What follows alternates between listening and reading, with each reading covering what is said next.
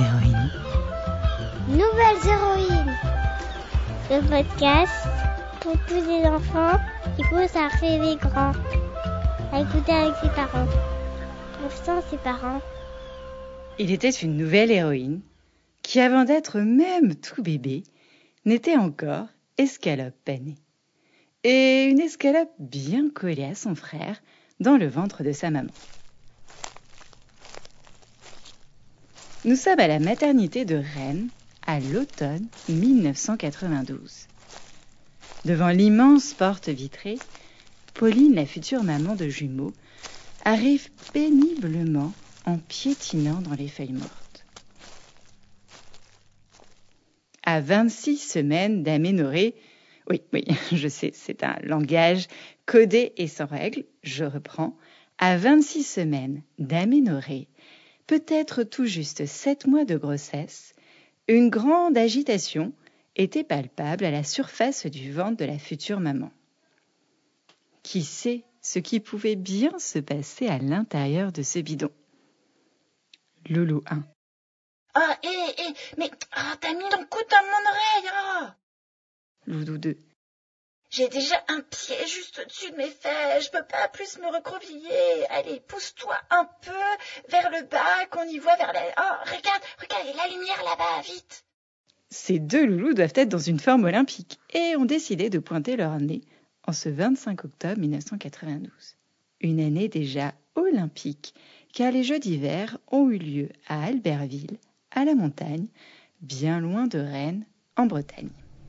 Fermeture des portes.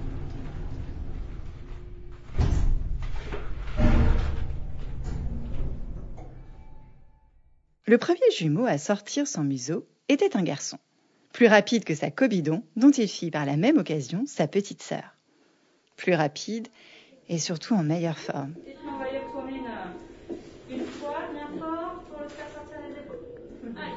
En sortant prendre l'air, la petite fille était déjà très très essoufflée et toute menue. Le médecin comprit vite qu'elle avait un rein bouché.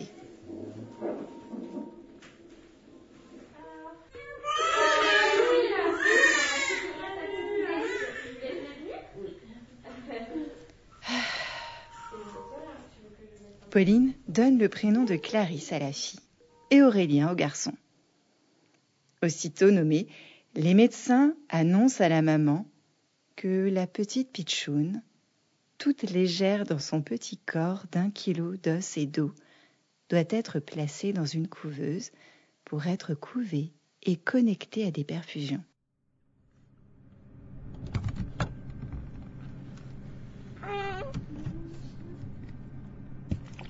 Non, pas au couvent, mais dans une couveuse pendant quatre semaines, 28 jours, avant de réparer le rein défaillant. Clarisse n'a pas son mot contre triple à dire et ses parents acquiescent. Ouverture des portes. Premier étage.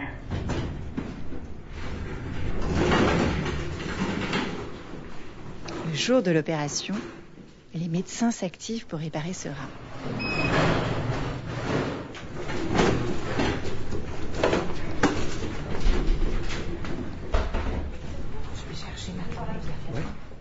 L'opération se passe bien, mais le rein réparé, Clarisse ne se réveille pas.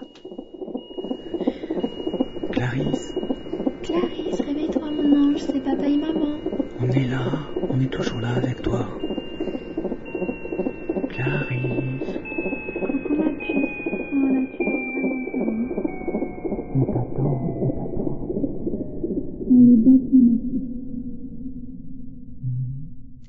Dans le coma. Tout le monde panique. Les médecins sont très inquiets, mais Pauline et Victor, les parents de Clarisse, n'imaginent pas un seul instant que leur fille ne puisse pas se réveiller. Un jour passe, puis deux, trois, quatre, bientôt cinq, six. Les médecins ne se font plus d'illusions. Madame, monsieur, je suis au regret de vous annoncer qu'il est trop tard. Rendez-vous à l'évidence. Clarisse était extrêmement prématurée. Ses yeux ne s'ouvriront plus, et si elle respire encore un peu, c'est parce que la couveuse reste encore branchée. Mais demain, il faudra la débrancher. Une semaine se passe. Au septième jour, au dimanche de la Providence, les médecins arrivent dans la pièce. Faut dire qu'ils se sentent tout penauds face à ce tout petit bébé lové dans sa couveuse.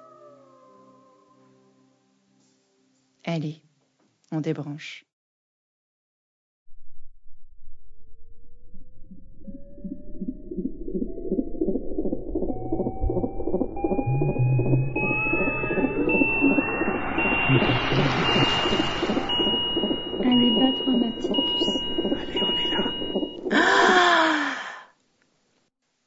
D'entendre un gémissement et les bâillements à la corneille de la si petite bouche de Clarisse alors qu'il s'apprête à débrancher. Un médecin se retourne vers Pauline et lui confie Votre fille sera une battante. Son réveil n'est pas encore synonyme de retour à la maison. Il lui faut prendre du poids, des forces et encore beaucoup d'amour de Pauline et Victor qui se relaient à son berceau. Et comme un cadeau de Noël, le 25 décembre 1992, Clarisse se transforme en Mère Noël et rentre à la maison, offrant à Pauline et Victor le plus beau des cadeaux. Clarisse repart de la maternité de Rennes avec un tampon dans son carnet de naissance. Extrême prématuré.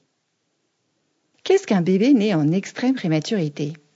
Une grossesse dure 40 semaines, mais 7 bébés sur 100 naissent prématurément. Par prématurité, il faut entendre avant que 37 semaines de grossesse ne soient passées. Si le nourrisson vient au monde avant 30 semaines, il est question d'extrême prématurité. Et Clarisse est née à 26 semaines.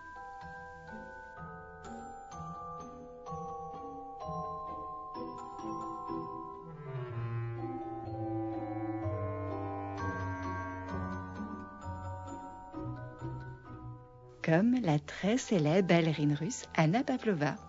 Oui, comme le gâteau à la meringue. La petite taille d'Anna Pavlova, une conséquence de sa naissance prématurée, lui permit de devenir l'une des plus talentueuses danseuses de ballet, et son nom donné un gâteau. Miam. Plus petite que déjà beaucoup plus grande que dans la couveuse, Clarisse grandit dans le bitume de la ville de Gennevilliers, loin des terres de la famille. Car les parents de Clarisse sont tous donnés au Togo. Son grand-père, le papa de Pauline, est même roi d'Atakpamé, une ville au centre du Togo. Le Togo, c'est un pays d'Afrique. Le papa de Clarisse y est quant à lui né, et même au fin fond de la brousse à Amoussa, un tout petit village de casse.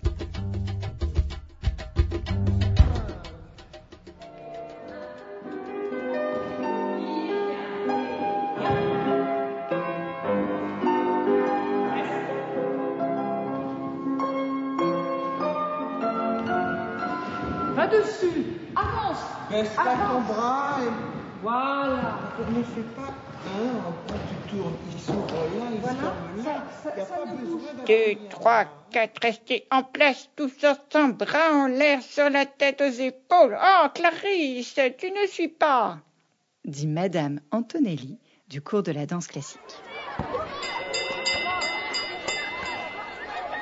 À l'école, la directrice convoque un jour ses parents. Est-ce qu'elle a de mauvaises notes? Non. Est-ce qu'elle est insolente? Non plus. Est-ce qu'elle est méchante? Mais non, cornichon. Dans la cour de récréation, Clarisse tape trop souvent sur les garçons et ne tient pas en place en classe. Nous n'arrivons vraiment pas à la canaliser, se lamente la directrice. Ça commence comme ça en CE2. Votre fille n'a aucun avenir si elle ne rentre pas dans le randonnion. Mais que faire rétorquent les parents abasourdis. Oh, écoutez, monsieur et madame, votre fille est un peu un garçon manqué. Alors trouvez-lui un sport de combat pour la défouler. Ce n'est plus possible, je vous en prie. Hum, garçon manqué, fille réussie, non? Mais, madame la directrice, Clarisse fait déjà de la danse, de l'athlétisme. Mais comme madame la directrice juge que ce n'est pas suffisant, à la bonne heure, j'en prendrai pour mon 4 heures, madame. Quelques jours plus tard, Clarisse passe l'après-midi au gymnase des multisports avec son frère Aurélien. Lui teste le lancer de javelot. Clarisse, le judo. Judo, Guillaume, t'entends dans les têtes. Allez, je mets tranquille. Vous cherchez la chute? Ah, c'est bon. Allez, mec, la boule, c'est qui prend dessus, qui. Quand son papa lui demande le soir comment c'était, elle lui répond Papa, j'ai adoré. J'ai fait des roulades et on a fait des combats, c'était trop génial. Clarisse intègre à l'âge de 9 ans et pète toutes ses dents de lait le club des arts martiaux d'Anières au nord de la capitale Paris. Avant de pénétrer le dojo, la salle d'entraînement, Clarisse se regarde dans le miroir du vestiaire. Elle porte une veste un peu trop grande, une ceinture mal attachée, un bas de survêtement un peu usé et des nattes toutes décoiffées. Ouais, bon, cette histoire c'est pas encore gagné, hein, mais je sais qu'aujourd'hui, dans ce dojo, ce que je dois être, se dit Clarisse. Stop Maître Capello, ou plutôt Sensei Capello du judo. Bonsoir, vaste public. Tu peux nous en dire plus sur ce sport? Parfaitement. Alors, tu t'entraînes dans un dojo, et plus précisément sur un tatami, dans une tenue qui s'appelle le judoji, et pas le kimono comme on pourrait le penser. Au revoir, et repartons en poésie. Obi, la ceinture est appelée. Et oh, maître Yoda, euh, je t'ai reconnu là. Bon, comme tu es là, voici quelques règles à respecter. Règle numéro 1. Sur le tatami, tes chaussures tu enlèveras. Règle numéro 2. Au bord du tatami, la bouteille d'eau restera. Règle numéro 3. Sur le tatami, tu arriveras. Bonjour, tu diras. Le salut tu feras, debout les jambes serrées, les mains sur les cuisses. Devant l'entraîneur, tu t'inclineras.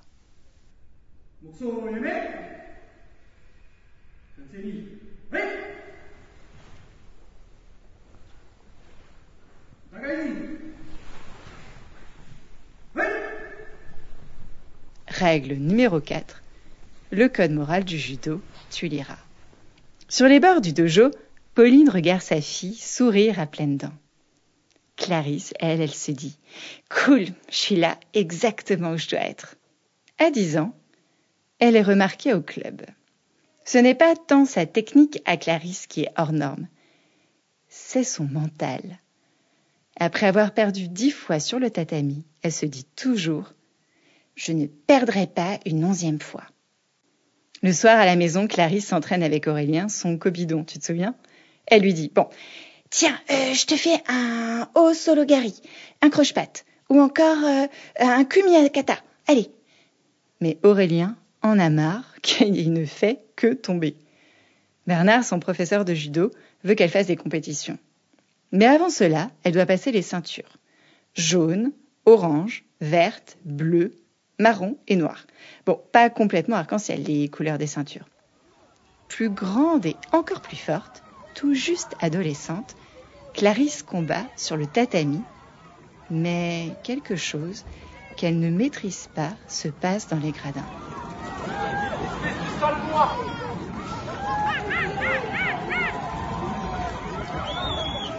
Dans le public, les gens écorchent son nom, d'autres imitent des cris de singe. Alors son entraîneur lui dit Ne t'inquiète pas, un jour tous ces gens connaîtront ton nom. Et quand elle en parle à son père, il lui répond qu'elle a eu raison de lui en parler et qu'il faut dénoncer ses comportements.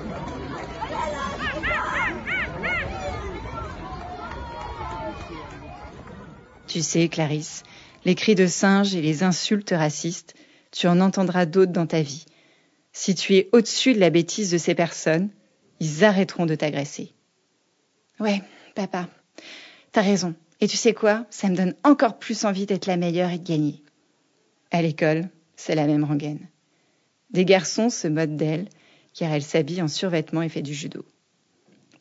Clarisse, t'es une fille ou t'es un garçon? Et le sport de combat, c'est pour les garçons, pas pour les filles, nanana. Oh Pour Clarisse, c'est dur de ne pas faire usage de sa force face à la bêtise des camarades de classe. Mais elle se souvient toujours de cette règle. Les combats, c'est sur le tatami. Heureusement qu'il y a les copines, Anissa, Laetitia et Lorraine, la garde rapprochée de Clarisse.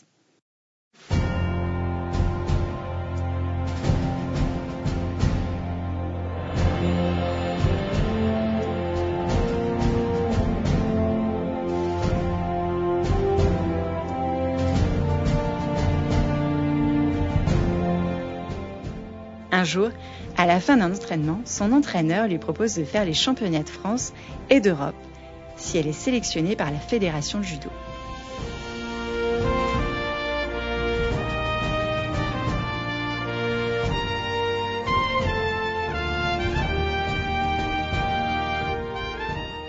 Et c'est comme ça que Clarisse, la combattante, est née en gagnant son premier championnat de France. Cette première grande victoire lui ouvre les portes du pôle de l'équipe de France de judo à Orléans.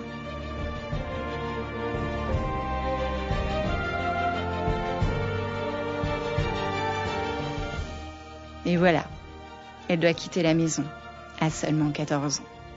Elle part étudier et s'entraîner en semaine et elle revient le week-end.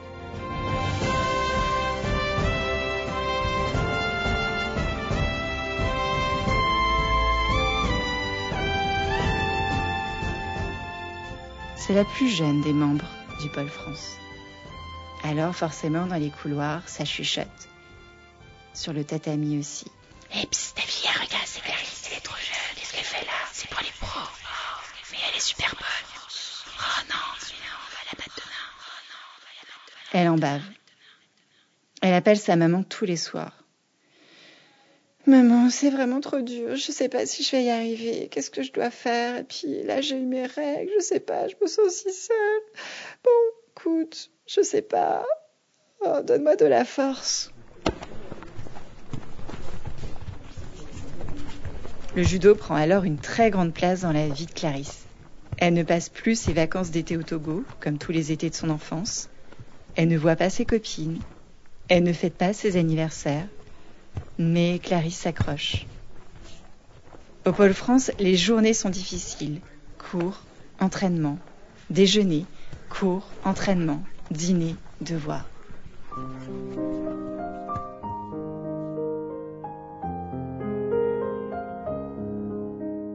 Et pour les petites amourettes avec les petits copains, c'est dur de leur faire accepter sa passion pour le judo. Alors, quand ça se termine, elle pense très fort. Un jour, un garçon m'aimera moi et judo.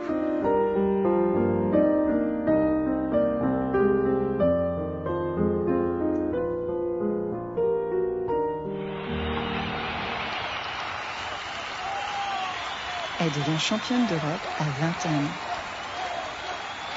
Elle bataille, insiste, s'agrippe, s'agriffe, s'attache et s'entête, se cramponne, tu m'étonnes, se dispute, se retient, se rattrape et se colle, se détend et se défend.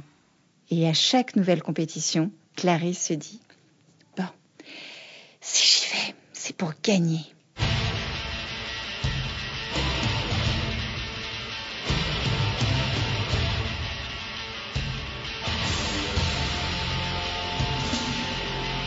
La suite logique suit. À seulement 18 ans, et c'est comme ça qu'elle remporte son premier titre mondial. On est en 2014. Entre-temps, Clarisse a beaucoup voyagé à travers le monde pour différentes compétitions.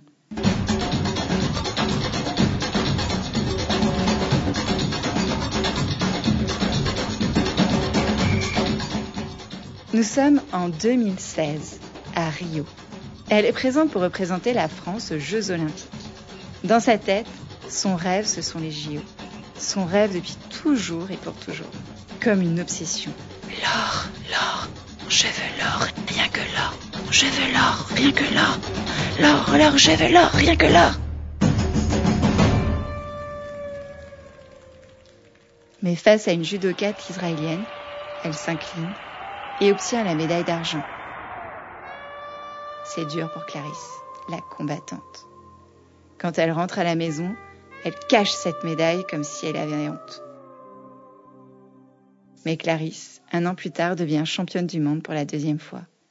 La revanche après la défaite de Rio. Son nouvel objectif? Les Jeux olympiques de Tokyo en 2020. Elle s'entraîne pour cela au moins 5 heures par jour, parmi lesquelles désormais de longues séances de yoga, mais aussi de boxe.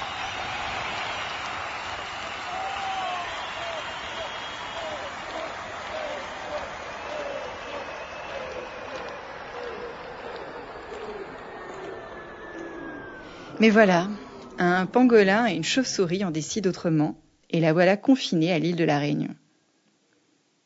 Les JO sont reportés, et pendant un instant, elle ne veut plus qu'on lui parle de judo.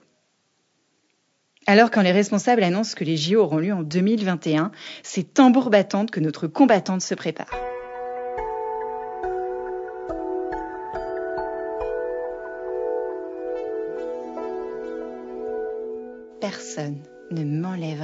La possibilité de chercher cette médaille d'or.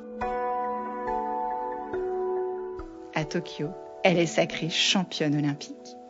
Et en 2023, elle accroche une sixième médaille de championne du monde. Une médaille qui a une saveur différente de la médaille en chocolat, car elle est désormais maman et a repris les chemins des tatamis moins d'un an après la naissance de sa fille, Athéna.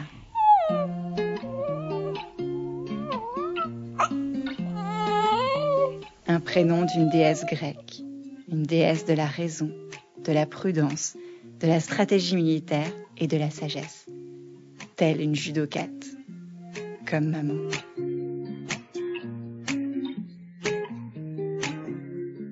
La prochaine compétition de Clarisse aura lieu sur les tatamis parisiens aux Jeux olympiques organisés en 2024. Et Clarisse a bien l'intention de décrocher l'or. Allez, à fond avec toi Clarisse.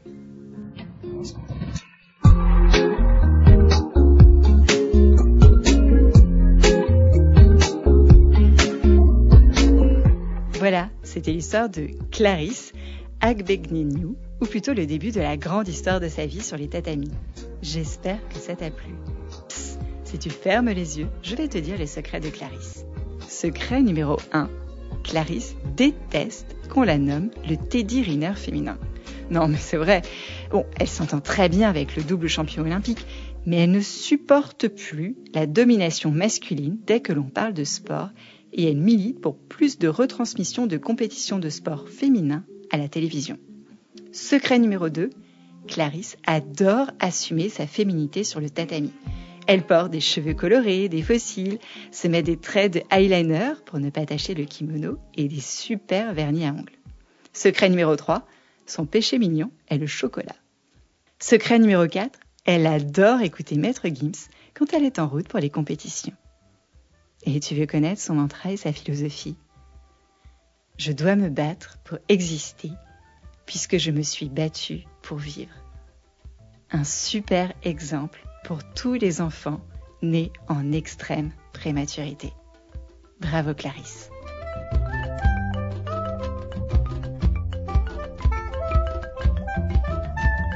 J'aimerais beaucoup que tu me dises ce que tu as pensé de cette histoire.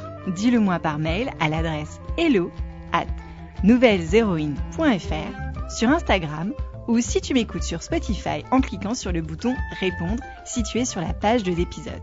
Demande à un adulte. Merci d'avance, je t'embrasse et je te dis à bientôt